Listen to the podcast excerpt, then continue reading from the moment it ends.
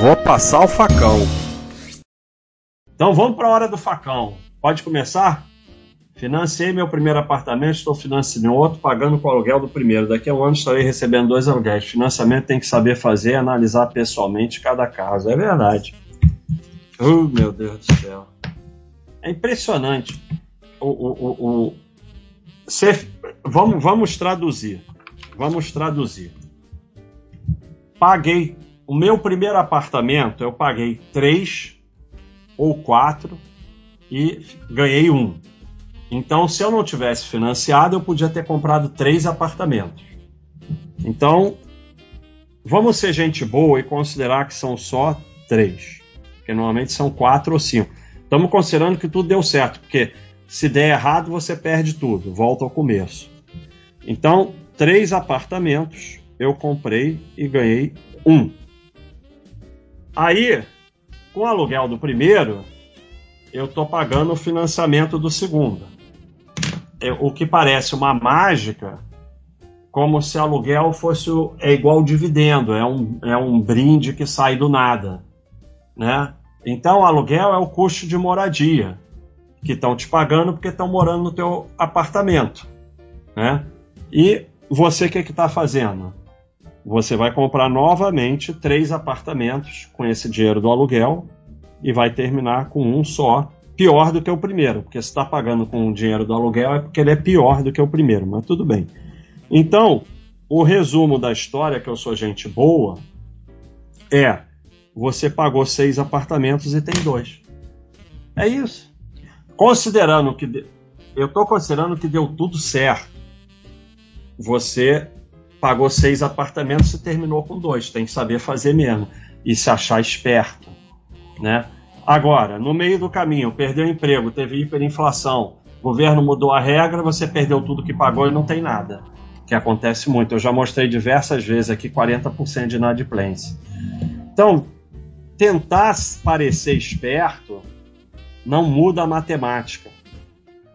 Você paga três para receber um ou quatro para receber um, quando dá tudo certo. O, o, dinheiro que veio do aluguel, se você tivesse investido, você comprava três apartamentos.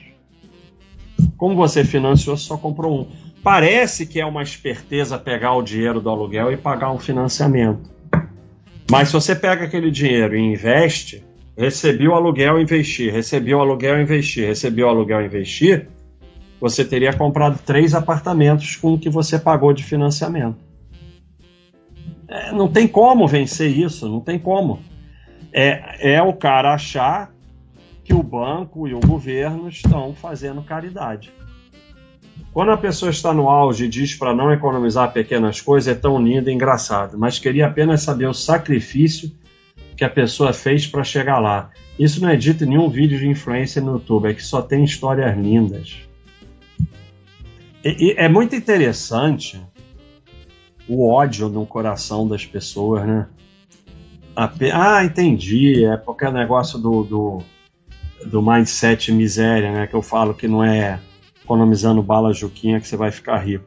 É, veja bem, nem todo mundo, como eu já falei, existem pessoas que estão numa infelicidade tão grande que não tem como melhorar. E a gente, o que, a gente tem que fazer? A gente tem que tentar melhorar para poder ajudar essas pessoas. Mas todo mundo pode melhorar, quase todo mundo pode melhorar. E você tem duas opções. Você pode melhorar e ter uma vida melhor, ou então ficar com ódio no coração falando essas coisas, né? Então, sabe, tem a live que eu fiz, né? Você ficar vivendo que nem pobretão, você vai continuar pobretão para sempre. Então, aí é direito de cada um. É, você não vê nenhum rico com negócio de obcecado com milha, indo para fila de posto de gasolina, nada disso. Então, não, não é aí, não é aí que você enriquece. Você enriquece trabalhando melhor para você poder ir abandonando essas coisas e parando de fazer conta. Então, sabe? Mas você pode ficar com ódio no coração, tal, não sei o que, história linda. Sacrifício, eu, por exemplo, fiz muito sacrifício na vida, como eu estou aqui em plena terça-feira, nove e meia da noite, fazendo live aqui depois de estar 22 anos num site. É isso, sacrifício é esse. é a gente trabalhar, tentar melhorar. O Thiago está aí tentando melhorar os vídeos. O Thiago fez até eu ficar bonito. Então é assim, o sacrifício, o teu sacrifício está focado na coisa errada. Quando, quando começou a Baixa.com, eu rodei o Brasil com aquela Expo Money, fui, fui em todos os estados, ficava dando é, palestra no Brasil inteiro, detestava aquilo, mas aquilo ajudou a Baixa.com a crescer. Então, o teu foco do sacrifício está no lugar errado. O meu sacrifício foi na minha formação, no meu trabalho, ficar tendo ideia, ficar trabalhando, e até hoje eu estou aqui, em plena terça-feira, nove e meia, trabalhando. O sacrifício é esse. O sacrifício de, de, de, de não comer bala juquinha é, é ridículo. Tem nada a ver com a história. Não tem erro, eu fui bem claro. Disse que hoje, com uma taxa de Selic de 13,25 ao ano, não vale a pena amortizar um financiamento de 8,5 ao ano. Mas se no futuro a Selic vier a baixar, como em 2021, que ficou em 2%, aí sim vale a pena amortizar. Tá aí o sujeito que acha que o banco, o, banco, ele te paga X e te cobra mais que X. Por isso que Itaú, Bradesco, Banco do Brasil tem 30 bilhões de lucro. O sujeito acha que o banco vai te emprestar dinheiro a uma taxa menor do que ele te toma. Então, isso é o que ele acha. E, e veja bem, hoje eu contei uma história verdadeira lá no site. É, o sujeito que eu conheço ia montar um café, veio falar comigo sobre pegar dinheiro emprestado. Eu, obviamente, falei a frase que eu sempre falo: é, pequeno negócio de pessoa física pegou dinheiro emprestado, está quebrado e não sabe. É, mas ele pegou dinheiro emprestado, e além do mar quis fazer uma obra imensa, um ponto caríssimo, e aí ficou fazendo obra, obra, obra, obra, pegou fogo, sei lá por quê, perdeu tudo, perdeu o apartamento, porque o apartamento estava de garantia do, do empréstimo, é, continua devendo, o prédio, porque a loja é no térreo de um prédio, botou ele na justiça porque deu prejuízo para o prédio, que não sei o quê voltou a beber, perdeu a família, destruiu a vida dele a dívida. Então, essas continhas, além de estarem erradas, demonstram o total desconhecimento do risco que é dívida. A dívida pode destruir a sua vida. E o financiamento, que é uma dívida imensa, de 20, 30 anos, tem, o potencial permanente de destruir tua vida. Acontece uma coisa dessa, você vê, é um imponderável, pegou fogo. Acabou. Acabou. Então, tudo aí além do mais, como estava no sufoco, não tinha um seguro decente. É, a coisa vai, né? Então, vem hiperinflação, governo, ah, governo pode mudar a regra, mudou a regra outro dia, IPCA, não sei o que, que vira, só muda a regra toda hora.